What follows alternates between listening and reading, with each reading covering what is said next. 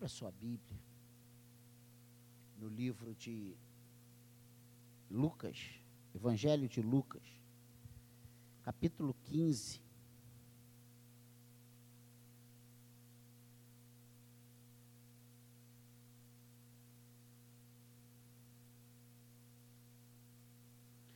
E eu tenho sido incomodado por esse, para trazer essas palavras, né? Como foi hoje pela manhã. Veremos agora à noite esse capítulo 15.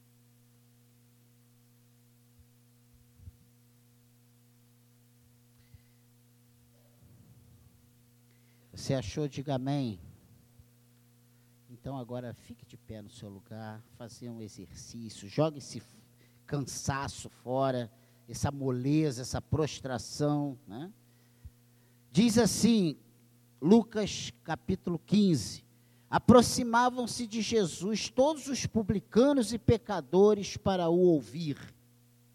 E murmuravam os fariseus e os escribas, dizendo: Este recebe pecadores e come com eles.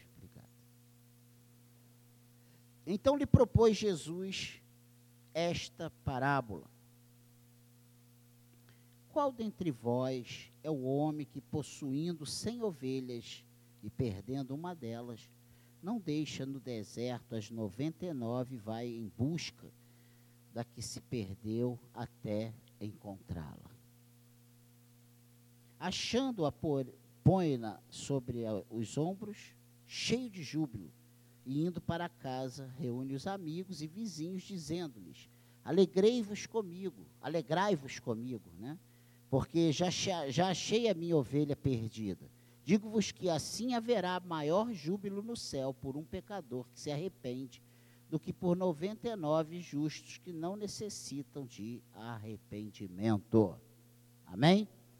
Ou qual é a mulher que, tendo dez dragmas, se perde uma, não acende a candeia, a candeia, varre a casa e a procura diligentemente até encontrá-la?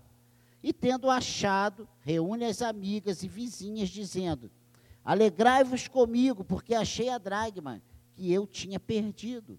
Eu vos afirmo que, de igual modo, há júbilo diante de, dos anjos de Deus por um pecador que se arrepende. Continuou: certo homem tinha dois filhos, o mais moço deles disse ao pai: Pai, dá-me a parte dos bens que me cabe, e ele lhe repartiu os haveres. Passados não muitos dias, o filho mais moço, ajuntando tudo que era seu, partiu para uma terra distante e lá dissipou todos os seus bens, vivendo dissolutamente. Depois de ter consumido tudo, sobreveio àquele país uma grande fome e ele começou a passar necessidade. Então ele foi e se agregou a um dos cidadãos daquela terra e este o mandou para os seus campos a guardar porcos. Ali desejava ele fartar-se das alfarrobas que os porcos comiam, mas ninguém lhe dava nada. Então, caindo em si, disse: Quantos trabalhadores de meu pai têm pão com fartura e eu aqui morro de fome?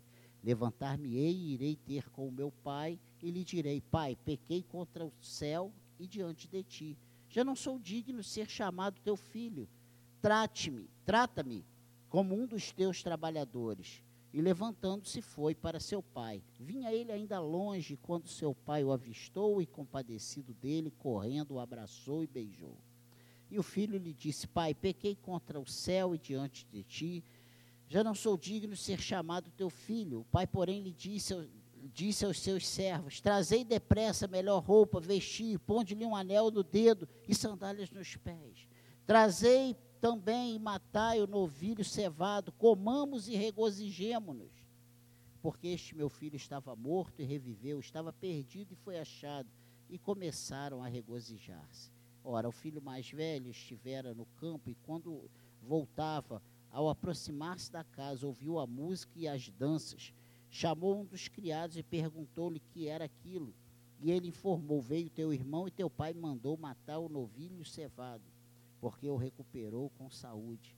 Ele se indignou e não queria entrar. Saindo, porém, o pai procurava conciliá-lo. Mas ele respondeu a seu pai: Há tantos anos que te sirvo, sem jamais transgredir uma ordem tua, e nunca me deste um cabrito sequer para alegrar-me com os meus amigos. Vindo, porém, este teu filho, que desperdiçou os teus bens como meretrizes, tu mandaste matar para ele o novilho cevado. Então lhe respondeu o pai: Meu filho, tu sempre estás comigo, tudo que é meu é teu. Entretanto, era preciso que nos regozijássemos e nos alegrássemos, porque este teu irmão estava morto e reviveu, estava perdido e foi achado. Amém? Que o Senhor abençoe a leitura da Sua palavra, que o Espírito Santo de Deus fale ao nosso coração. Pode se sentar. Jesus mostra em três pequenas narrativas aquilo que ele veio fazer para com os seus.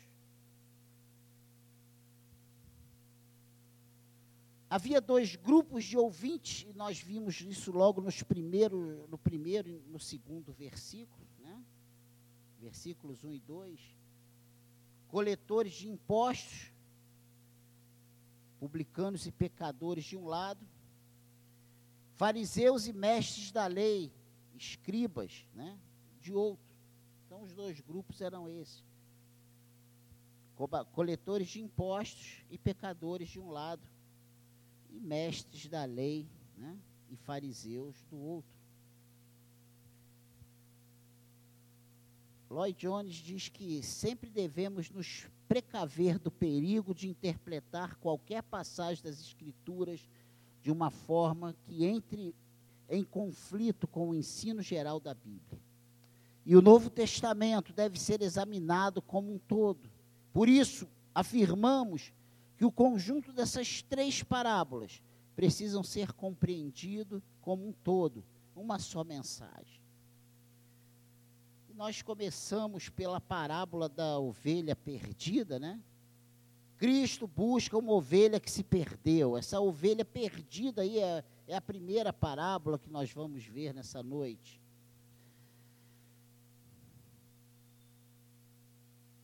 E às vezes nós temos uma interpretação errônea a respeito dessa parábola. As igrejas locais são repletas de gente que, gente que se parece ovelha, mas não tem cheiro de ovelha, não tem nada com ovelha. Né?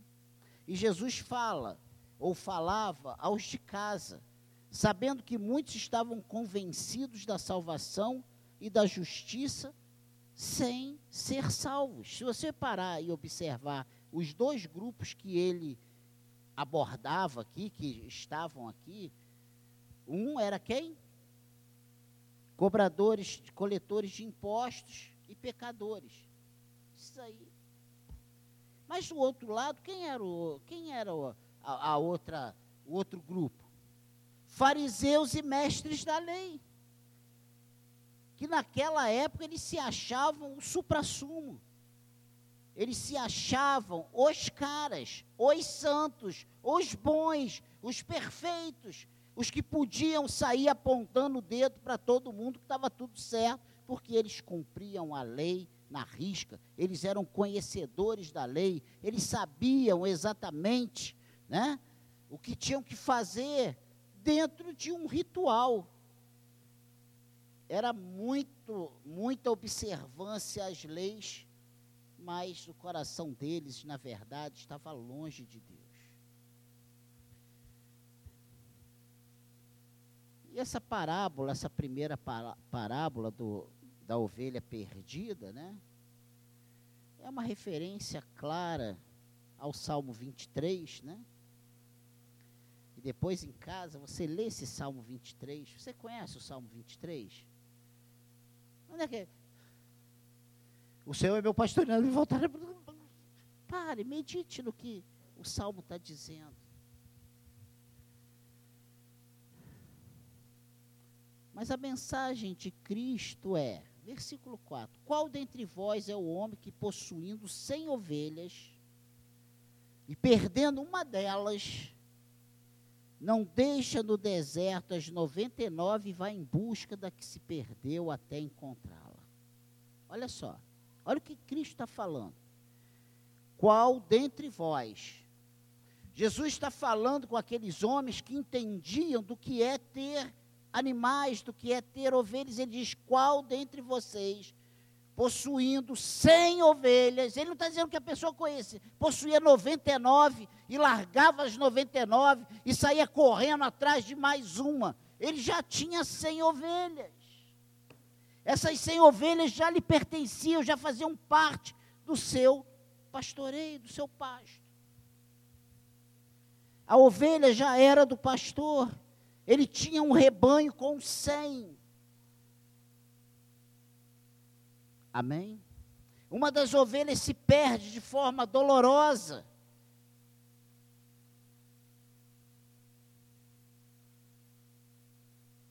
Poderíamos imaginar essa ovelha perdida, quase morta ali, né? Mas ela continua sendo ovelha.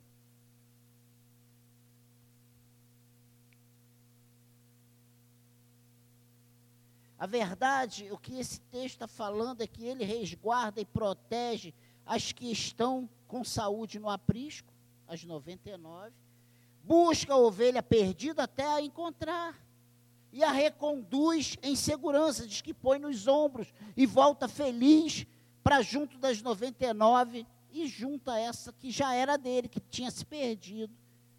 Amém, igreja? Pastor, mas o que tem isso a ver? Preste atenção. Essa ovelha, ela estava perdida por sua própria causa. A palavra por, traduzida por perdida, nesse verso 4, e também no verso 6, indo para casa, reúne os amigos, dizendo-lhe: Alegrai-vos comigo, porque já achei a minha ovelha perdida, essa ovelha perdida, essa perdida, essa palavra perdida, ela é traduzida, né? E ela quer dizer em estado de, de, de, de destruída ou morta, mas de forma reflexiva, ou seja, refere-se a alguém morto como exclusiva consequência de suas próprias atitudes não há pecado inocente. Não há pecado inocente. Todos que são ovelhas, que se perdem, têm consciência que estão se afastando de Cristo. Tem ou não tem, gente? Pense nisso. Quem é que acorda de um sono de repente e como se tivesse, como é que é? Um sonâmbulo? Peraí, o que, que eu estou fazendo aqui nessa boate? Cheio de mulher pelada aqui. A gente sabe aonde está indo, a gente sabe com quem estamos andando, a gente sabe as coisas que estão, sabe, infiltrando no nosso coração, as coisas que estão povoando a nossa mente, os pensamentos, os sentimentos, os desejos, e nós vamos alimentando essas coisas, e vamos alimentando essas coisas, e o Senhor nos trouxe nessa noite para ouvirmos mais uma vez uma palavra de admoestação. Preste atenção nisso. É uma palavra de amor porque a palavra de Deus diz que Deus corrige, Deus alerta, Deus, Deus, sabe, sacode aqueles que Ele ama. Você é amado pelo Senhor. Então preste atenção nisso. Nenhum de nós aqui somos inocentes.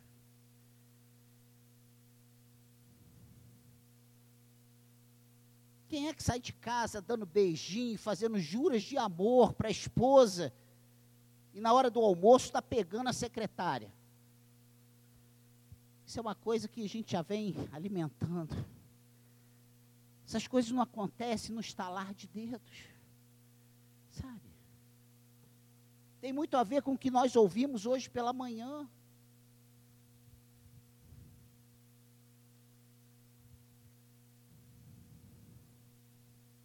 Nós não podemos fazer o que queremos.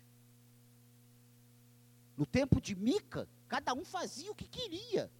Não havia rei, mas hoje tem um rei, nós temos o rei dos reis, o Senhor dos senhores, Jesus Cristo é o nosso rei, e nós não podemos fazer o que queremos, nós somos seus servos. Amém, igreja? Pensa nisso. Não há pecado inocente.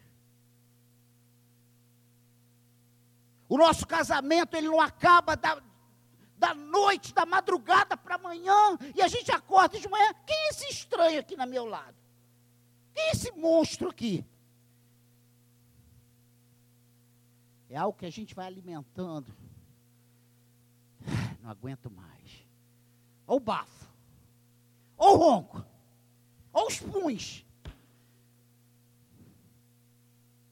Ai, não aguento mais.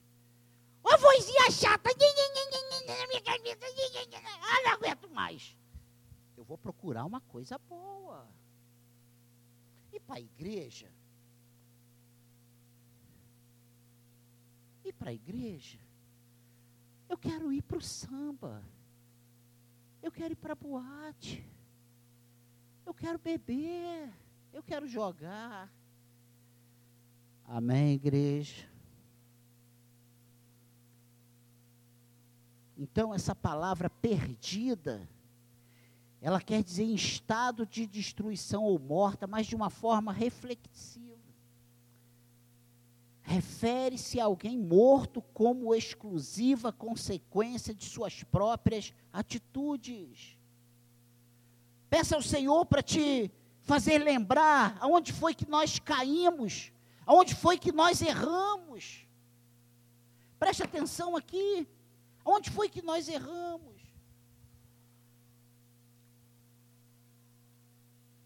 Jesus está convidando os que se afastaram por seus próprios meios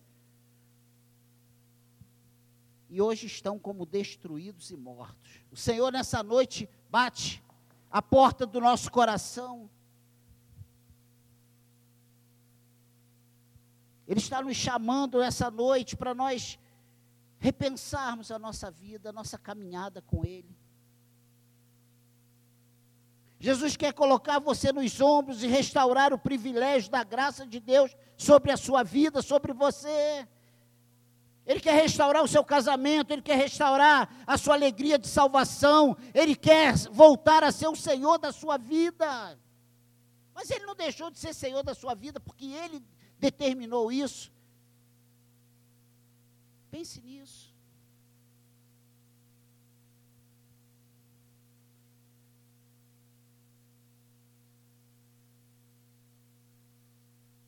E quando nós somos encontrados de novo pelo Senhor, colocado nos ombros, e temos os restaurado o privilégio da graça de Deus sobre nós.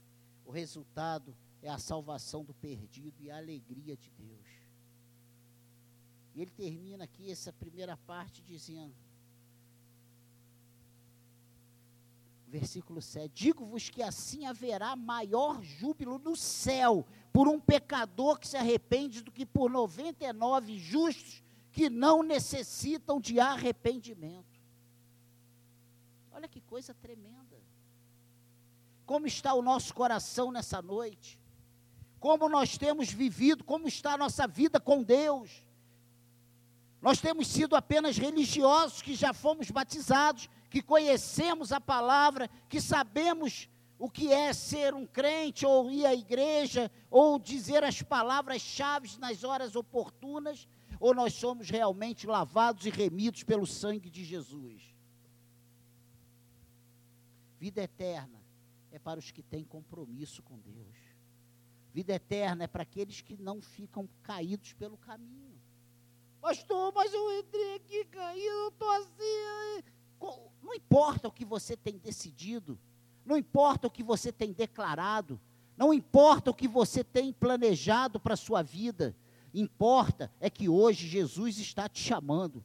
Importa que hoje você pode sair daqui com a sua vida totalmente transformada. Importa que hoje Jesus quer te colocar nos ombros e Ele quer restaurar a tua vida por inteiro, Ele quer te dar a alegria da salvação novamente. Eu creio nisso. Eu creio nisso. Podemos sair daqui hoje com uma grande festa no céu. Como está a tua vida com Deus? Ih, pastor, nem sei mais o que é isso. Vida com Deus? Eu sei qual é o lançamento do Zeca Pagodinho. Eu sei, sabe, quantas termas abriram aqui no engenho de dentro. Só eu já sei de duas aqui na redondeza. Não fui não, só passei na porta. Pense nisso. Como está a nossa vida com Deus? Nós temos temido a Deus. Há temor do Senhor no nosso coração. A Bíblia diz que o temor ao Senhor é o princípio da sabedoria, ou o princípio do saber. Quem teme a Deus não põe os seus pés nos, nas armadilhas do inimigo. Nós colocamos o nosso pé nas armadilhas do inimigo. Não me venha com churumela dizendo que a carne é fraca, porque se temos o Espírito Santo de Deus em nós, nós temos condições de dizer para nossas, para as tentações, para as adversidades, eu não quero compactuar, compactuar com isso, porque eu sou do Senhor. Essa é a realidade. Se temos falhado, nós temos falhado com a nossa com o nosso consentimento. Amém, igreja? Então, essa primeira parábola trata disso. Uma pessoa que se perdeu. Sabe por que, que a ovelha se perde? Porque ela não segue a voz do pastor. Sabe por que, que a ovelha se perde? Porque ela acha que pode descobrir coisas melhores do que aquelas que elas são levadas. Entende? Então ela quer descobrir coisas novas. Como tem cristãos procurando coisas novas, sentimentos novos, alegrias novas. E alegria verdadeira, coisas novas só encontramos em Jesus Cristo. Pensa nisso. As ovelhas se perdem porque elas procuram novidades. As novidades que precisamos está aqui na palavra de Deus. E que não são novidades. Quando nós determinamos no nosso coração que o casamento não presta, que não tem mais saída, quem disse que não tem? Tem sim. Quem disse que não há esperança para nós? Há sim. Com a ajuda do Senhor, com vontade, pedindo ajuda a Ele, clamando, ah, ele pode fazer nova todas as coisas. Ele pode. Hoje. Não é amanhã, daqui a 10 anos, daqui a 100 anos, não. Hoje, ele pode fazer.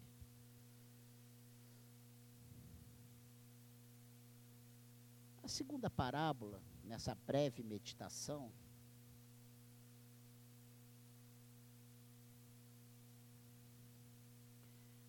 Cristo está dizendo que ele busca algo de valor que foi perdido.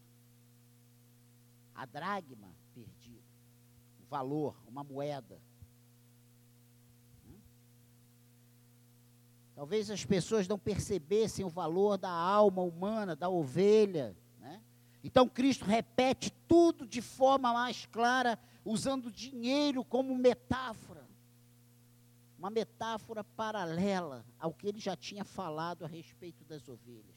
Ele fala assim: peraí, vamos, vamos ver agora, se falando dessa forma você compreende. Né? Já que estava falando com cobradores, coletores de impostos, coletores de impostos, money no bolso, moeda. Aí ele falou assim: vamos lá. Não, a gente diz que quer atacar alguém, ataca o bolso, né? E aí ele fala: peraí, vamos falar de valores. Vamos lá, vamos falar. Alguém tem 10, uma mulher tem 10 dragmas, 10 moedas, e perde uma. A mensagem de Cristo.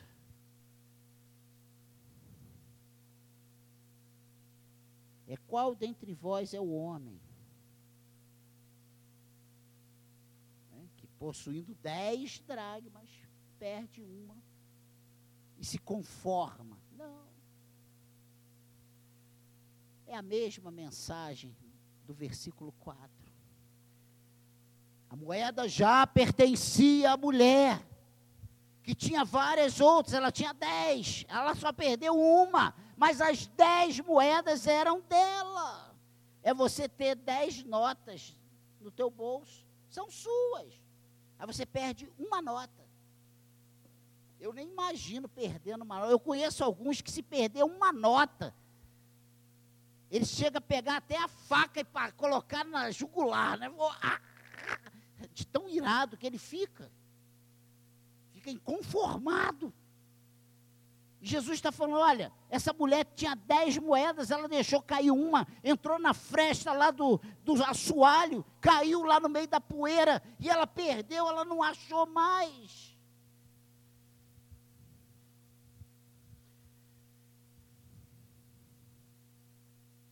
Essa moeda é perdida de forma a parecer destruída, sem volta. Mas ela, mesmo perdida, ela continua tendo valor de moeda. Ela continua valendo uma dracma. Você entende isso? É uma, é uma moeda que está perdida. É um valor que está perdido, mas mesmo perdido ele continua tendo valor e ela busca a moeda perdida com grande esforço até encontrar e a põe novamente em segurança. É isso que a parábola está dizendo.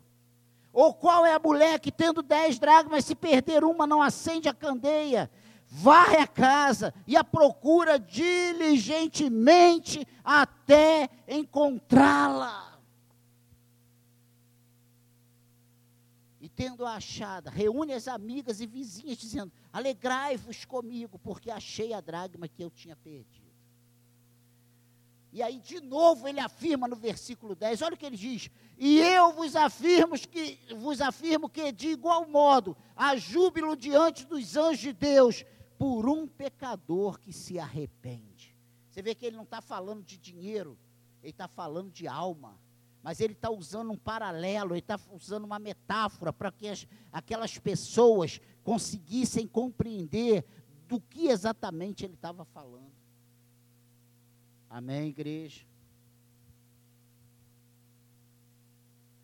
A mesma raiz grega é utilizada para o termo perder em português.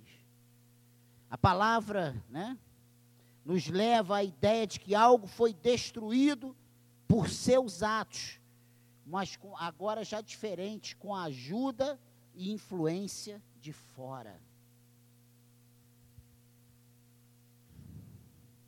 É aquele mesmo termo encontrado lá em João 10. Você lembra em João 10 o que, que diz? Que o ladrão vem apenas para roubar, matar e destruir, e eu vim para que tenham vida e a tenham em abundância. E lá em Marcos 9, 21 e 22, Jesus perguntou ao Pai: do menino: Há quanto tempo ele está assim? Desde a infância, respondeu ele. Muitas vezes o tem lançado no fogo e na água para matá-lo. Mas se podes fazer alguma coisa, tem compaixão de nós e ajuda-nos. Entende isso? Jesus está convidando os afastados por, por alguma coisa que lhes tenha acontecido hoje também estão como destruídos e mortos. Eu já falei isso aqui 1850 vezes. Eu, uma vez, com 17 anos, saí da igreja, abandonei tudo, estava terminando o seminário da EPOI, Escola Preparatória de Obreiros Evangélicos, nas provas finais de dezembro do terceiro ano. Sabe por quê? Por causa de uma bobagem de adolescente, de jovenzinhos daquela época. Eu deixei aquela coisa entrar no meu coração, fiquei com tanta raiva daquele povo. E aí o povo continuou todo na igreja e eu fui para fora da igreja. Inteligente eu, né?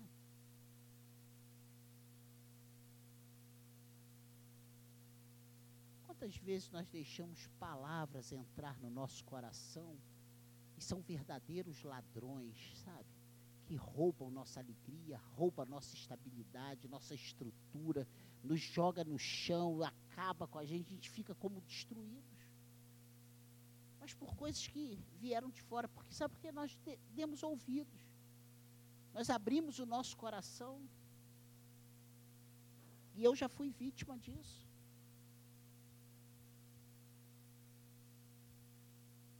Então Jesus nessa noite também convida não só aqueles que se desviaram com as próprias pernas buscando seus próprios interesses, mas também aqueles que estão desviados porque lhe aconteceram alguma coisa. E hoje também estão na mesma situação do primeiro caso da, da ovelha perdida, destruídos e mortos. Sem alegria, sem paz, sem vontade de continuar. Não sei se chegaram aqui hoje até dispostos a não voltar mais, seu último dia. Jesus quer trazer você de volta e restaurar o privilégio da comunhão de Deus sobre você. Pense nisso. O resultado também é a salvação de perdido, do perdido e a alegria de Deus. E ele termina no versículo 10 dizendo que eu vos afirmo que de igual modo há júbilo diante dos anjos de Deus por um pecador que se arrepende Novamente ele fala da alegria no céu, de festa no céu, de júbilo no céu, por causa de um pecador. Que muitas vezes os irmãos do banco do lado não dá nenhum valor, ainda ajuda a dar uma empurradinha para ver se ele vai mais rápido para fora da igreja e para de encher a paciência. Pense nisso. E por último, nessas três parábolas que estão interligadas, Cristo falando da sua obra salvífica, falando do seu grande amor, esse amor incondicional.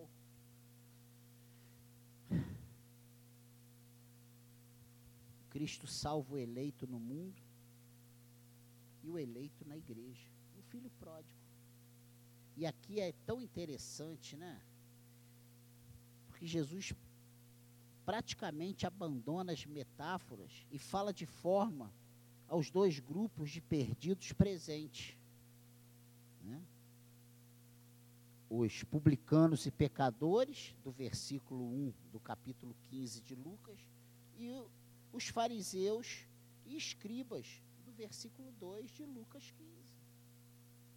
Jesus está falando diretamente, agora de uma forma mais aberta. E se você prestar atenção, você vai ver que ele, ele representa bem aqui os dois grupos. Os incrédulos, que sabiam que eram pecadores, os coletores de impostos, publicanos e pecadores, mesmo eles tinham certeza de quem eles eram. E os crentes nominais, que achavam que não eram pecadores, os senhores da lei, os mestres da lei, os escribas e os fariseus que se sentiam muito melhores, santos, porque eles oravam cinco vezes ao dia, porque eles faziam longas orações nas praças, porque todo mundo sabia que ali vai um fariseu. Como muitas vezes nós fazemos questão de ostentar que somos cristãos, eu vou para a igreja domingo, mas da nossa boca só sai palavra torpe. Nosso coração está cheio de imundícia. O nosso coração está cheio de ira. O nosso coração está na contramão do que do coração de Deus.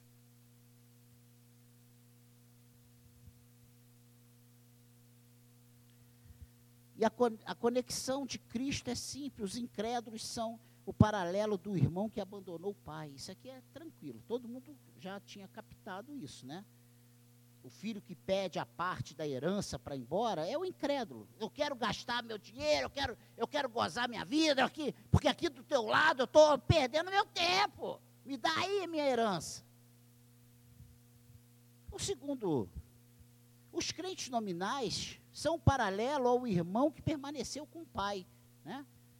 O escriba e o fariseu, que estava ali todo dia trabalhando, mas murmurando: ah, esse Suvina não me dá nem um cabritinho.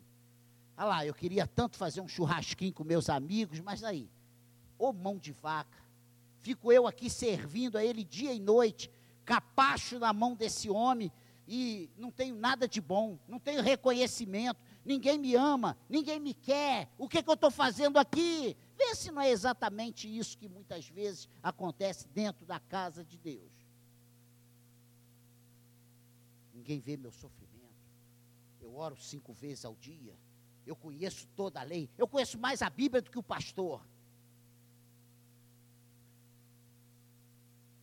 Vê se não é.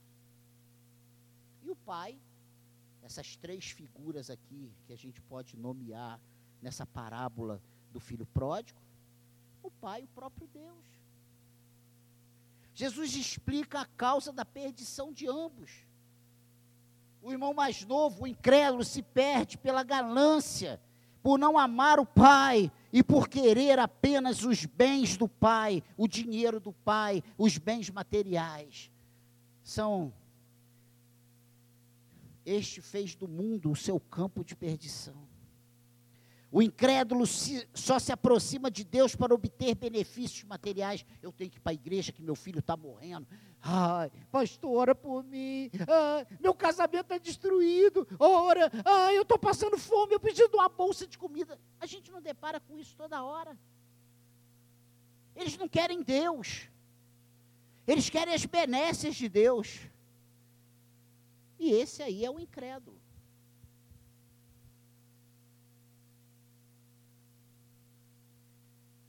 Agora, olha, por outro lado, o irmão mais velho, o fiel, o que não abandonou o pai, o que nunca saiu da igreja, o que está dentro da igreja, que chega cedo todos os cultos, o que abre a igreja e fecha a igreja, o que canta, o que toca, o que serve, o que faz tudo dentro da igreja, é o pau para toda obra. Mas com que coração fazemos isso? Vê se não é o crente nominal o fariseu e o escriba. Está perdido por não amar o pai. Ele não amava o pai. Ele não servia por amor.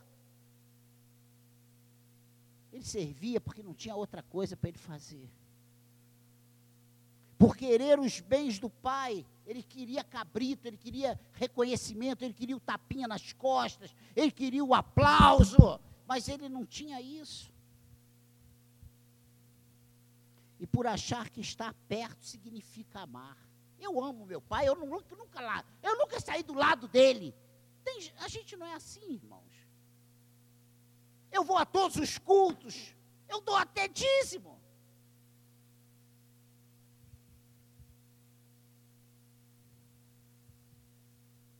Ou seja, esse irmão mais velho está na mesma situação do irmão mais novo, só que com atitude diferente.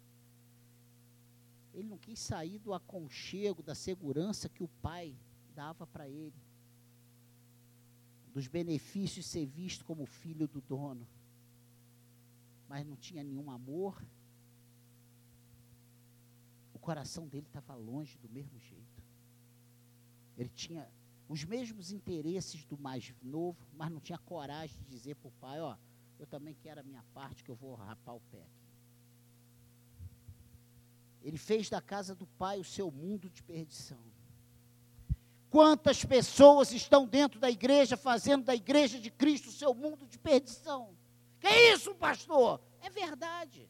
É só eu te fazer uma pergunta para você. Com que coração você tem servido a Deus? Com que coração você saiu da sua casa hoje para estar aqui? Como você tem chegado à casa do Senhor? Com que disposição você tem se submetido à palavra de Deus? Já vem o pastor agora, meu Deus, já não muda o disco. Sabe por que, que não muda o disco? Porque não houve mudança no teu coração. Enquanto seu coração não mudar, Deus vai continuar batendo na mesma tecla. Você precisa de perdão, você precisa de salvação, você precisa de arrependimento, você precisa mudar suas atitudes. Amém, igreja. O crente nominal se aproxima de Deus para obter benefícios materiais, mas geralmente cobertos de falsa espiritualidade. Tenho trabalhado como escravo ao teu serviço e nunca desobedeci às tuas ordens. Foi isso aí que o filho falou para o pai lá. Ó. Eu nunca desobedeci às ordens. Com que coração nós temos servido? Incrédulos e crentes nominais são igualmente perdidos e o são pela mes pelas mesmas razões. Ou são pela mesma razão. Pensa nisso. Os termos se repetem. Apolo Mai. Estou parecendo ou sendo destruído com ajuda externa pela fome. Apololos, tendo sido destruído por sua causa, e foi achado. Ele diz aí, ó. É só você ver o versículo 17, o que é está dizendo aqui desse capítulo 15. Então, caindo em si, disse: Quantos trabalhadores de meu pai têm pão com fartura e eu aqui morro de fome? Se você ver, olha aí o 24, que, que diz? Porque este meu filho estava morto e reviveu, estava perdido e foi achado. E começaram a regozijar-se. Agora, olha o 32, o que, que diz? Entre, entretanto, era preciso que nos regozijássemos e nos alegrássemos, porque esse teu irmão estava morto e reviveu, estava perdido e foi achado. É a resposta que esse pai dá para o seu filho. o perdão, ele prescinde arrependimento e penitência.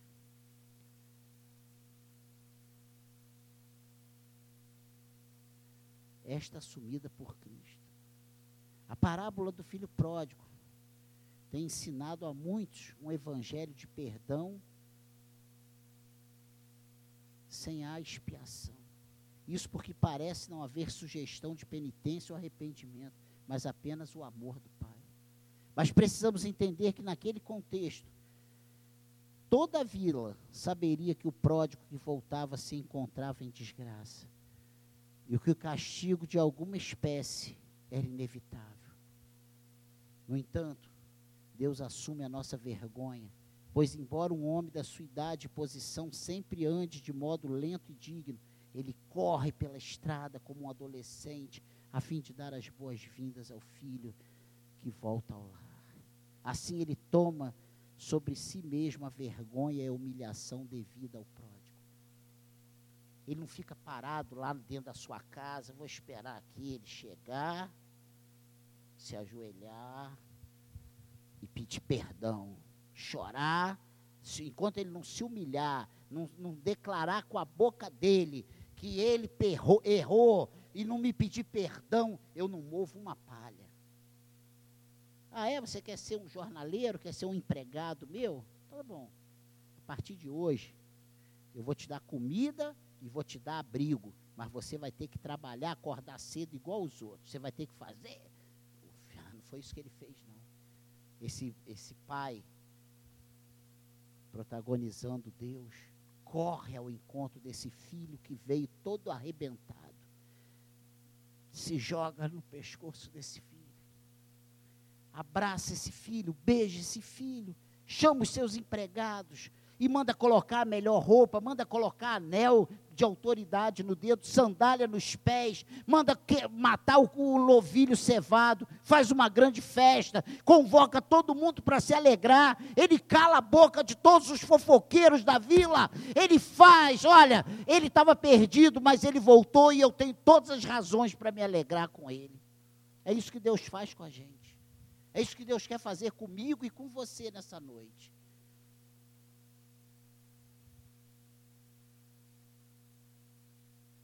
Pare de fugir de Deus.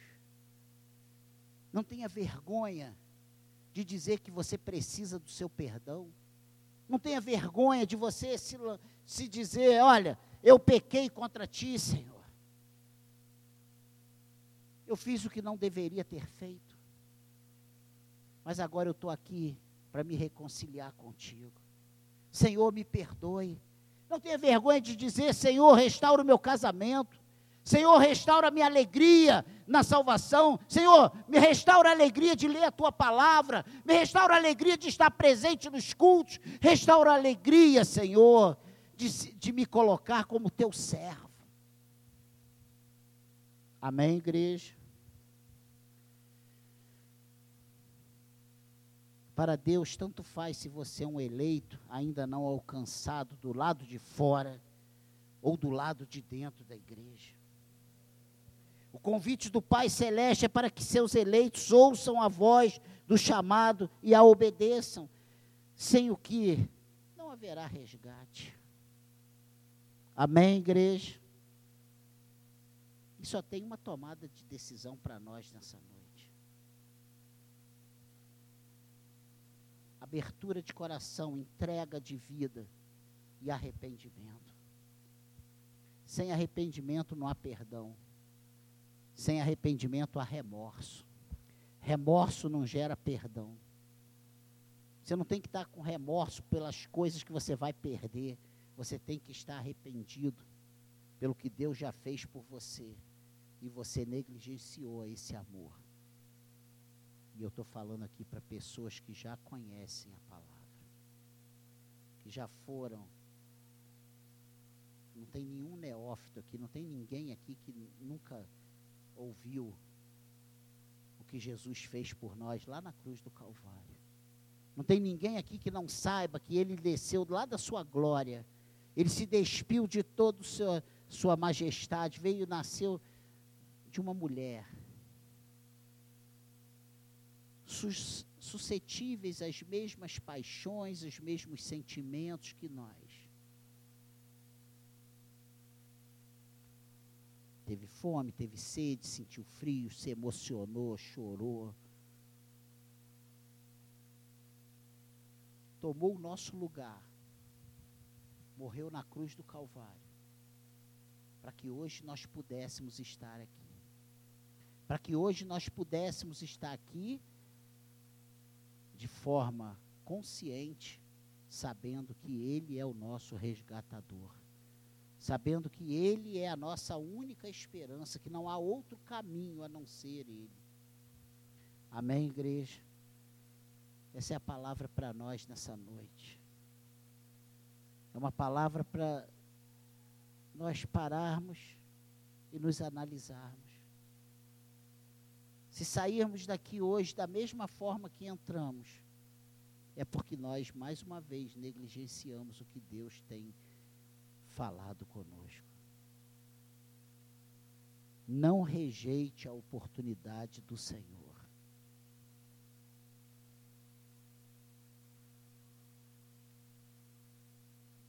E você que quer a ajuda do Senhor, dobre seu joelho aí no seu lugar. Você que hoje quer a ajuda do Senhor,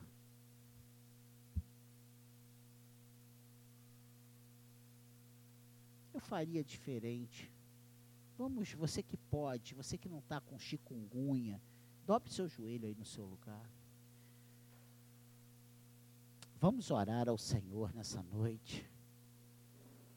Eu creio que o Senhor não iria trazer uma palavra dessa para nós hoje, me levar a esse texto, se não houvesse um projeto especial para SECAD nessa noite. Você que é uma brasa viva, é uma brasa e está acesa, está viva. Sabe? Contagie essa pessoa que está ao seu lado. Acenda essa pessoa que está ao seu lado. Eu estou falando aqui de uma forma figurada. Uma alegoria.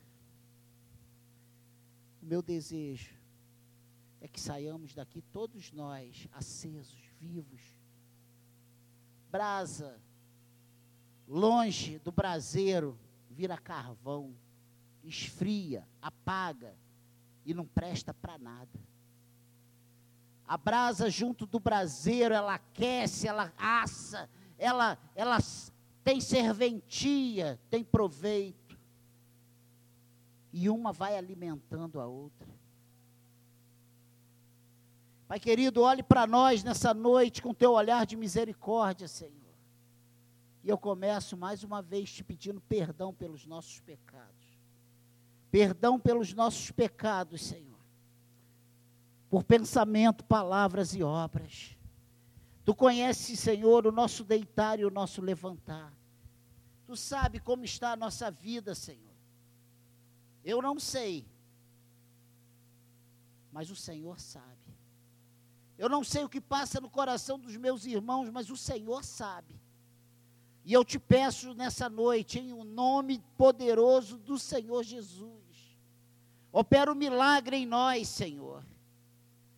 E os que estão mortos, porque se, com as suas próprias pernas se distanciaram do Senhor, que o Senhor resgate nessa noite, que se arrependam e voltem para o aprisco do Senhor nessa noite aqueles que estão aqui em condição de mortos vivos, que sofreram ações externas, que foram atacados, afetados por maledicências, por atitudes enviadas pelo maligno, com pessoas maldosas querendo nos prejudicar. E nós abrimos a guarda, nós não vigiamos, nós demos ouvidos a maledicências, Senhor, nos perdoe nessa noite e, Senhor, nos traga de volta ao aprisco. Aqueles, Senhor, que estão dentro da tua casa, que se sentem muito perfeitos e santos, mas estão com o coração longe de ti, nos perdoe nessa noite, Senhor. Faça tudo novo em nossas vidas. Acende a chama, Senhor. Nós temos chorado e te pedido isso. Aviva a tua igreja. Aviva a secade. Aviva a tua igreja, Senhor. Aviva a tua igreja, Senhor. Aviva a tua igreja, Senhor. Aviva a tua igreja. Aviva a tua igreja, Senhor. Perdoe os nossos pecados. Limpa o nosso coração, Senhor. Limpa o nosso coração, Jesus. Por favor, em nome de Jesus. Em nome de Jesus. Entre com salvação, Senhor Mude a nossa sorte, Pai. Mude a nossa sorte, Jesus. Mude a nossa sorte, Senhor. Opera o um milagre. Opera o um milagre. Ó oh, Espírito Santo, que não seja o Daniel a tocar essas pessoas, mas o teu Espírito, o teu poder, que seja a tua própria mão, Senhor, operando milagre sobre essas vidas. Opera o milagre, Senhor. Sopra a vida sobre nós, Senhor. Sopra a vida sobre nós, Senhor. Sopra a vida sobre nós. Sopra a vida sobre nós, Senhor. Perdoe os nossos pecados. Perdoe os nossos pecados, Senhor. Perdoe os nossos pecados. Faça tudo novo em nossas vidas, Pai. Por favor, Senhor. Opera o milagre, Senhor. Opera o milagre, Senhor. Opera o milagre, Senhor. Opera o milagre, Senhor. Tu sabe o que nós precisamos. Tu sabe como está o nosso coração, Senhor. Tu conhece o nosso coração. Tu nos conhece melhor do que nós mesmos nos conhecemos. Opera o milagre, Pai. Opera o milagre, por favor. Renova em nós a alegria da salvação. Renova em nós a alegria, Senhor, de te cultuar. Renova em nós a alegria de te servir, Senhor. Que não sejamos pessoas religiosas, mas servos do fervorosos do Senhor. Levanta, Senhor, um exército poderoso neste lugar. Pai querido, tu és o Senhor que sopra vida em vale de ossos secos, Senhor. Tu pode soprar vida sobre nós, tu pode restaurar a nossa igreja, tu pode reavivar a secade, Senhor. Reaviva a secade, Senhor. Ô oh, Espírito Santo de Deus, não deixe que sentimentos ruins, que decisões de separação, que não deixe, Senhor, que o diabo sopre coisas no nosso ouvido, Senhor, e nós o alimentemos como se fosse pensamentos nossos, Senhor, sugestões nossas ou sugestões vindas do Senhor. Nos ajude como igreja, Pai. Nos ajude como igreja, Senhor. Que haja perdão nessa noite, Senhor. Que saiamos daqui em comunhão contigo, Pai. Perdoe os nossos pecados. Perdoe os nossos pecados por omissão. Perdoe os nossos pecados, Senhor, por dar ouvidos a vozes que não são a voz do Teu Espírito Santo. Não deixe, guarde o nosso coração, Senhor. Limpa o nosso coração. Ajuda-nos, ó Deus, a estarmos atentos a todas as armadilhas do inimigo. Eu peço a tua bênção sobre nós. Nos abençoe e seremos abençoados. Olhe para nós com teu olhar de misericórdia, Deus, e opera o milagre. Eu peço o milagre do Senhor sobre nós. Opera o milagre sobre a vida da Secade, Senhor. Opera o milagre, Senhor. Perdoe os pecados, ó Deus. Ajude no nosso casamento, na nossa casa, na nossa família. Ah, Senhor. O inimigo tem tripudiado, Senhor, da tua igreja. São centenas de milhares de separações. Ah, Senhor, a gente tem ouvido tanta notícia de separação de cristãos. Tenha misericórdia de nós. Que essa malignidade não nos alcance, Senhor. Abençoe a nossa casa. Abençoe o nosso casamento. Abençoe a nossa família. Abençoe a nossa igreja. Abençoe nosso, a nossa vida profissional, Senhor. Visite cada área das nossas vidas, que sejamos servos fervorosos do Senhor, aonde pisarmos a planta dos nossos pés. Que o teu nome seja glorificado, que as pessoas nos vejam como servos fiéis do Senhor, como, bom, como pessoas que dão bom testemunho, Senhor. Que o nosso coração seja totalmente voltados para o Senhor. Nos ajude. Só o Senhor operando esse milagre em nós. Nos ajude nessa noite, Senhor. É a nossa oração em o um nome de Jesus. E você que concorda, diga amém.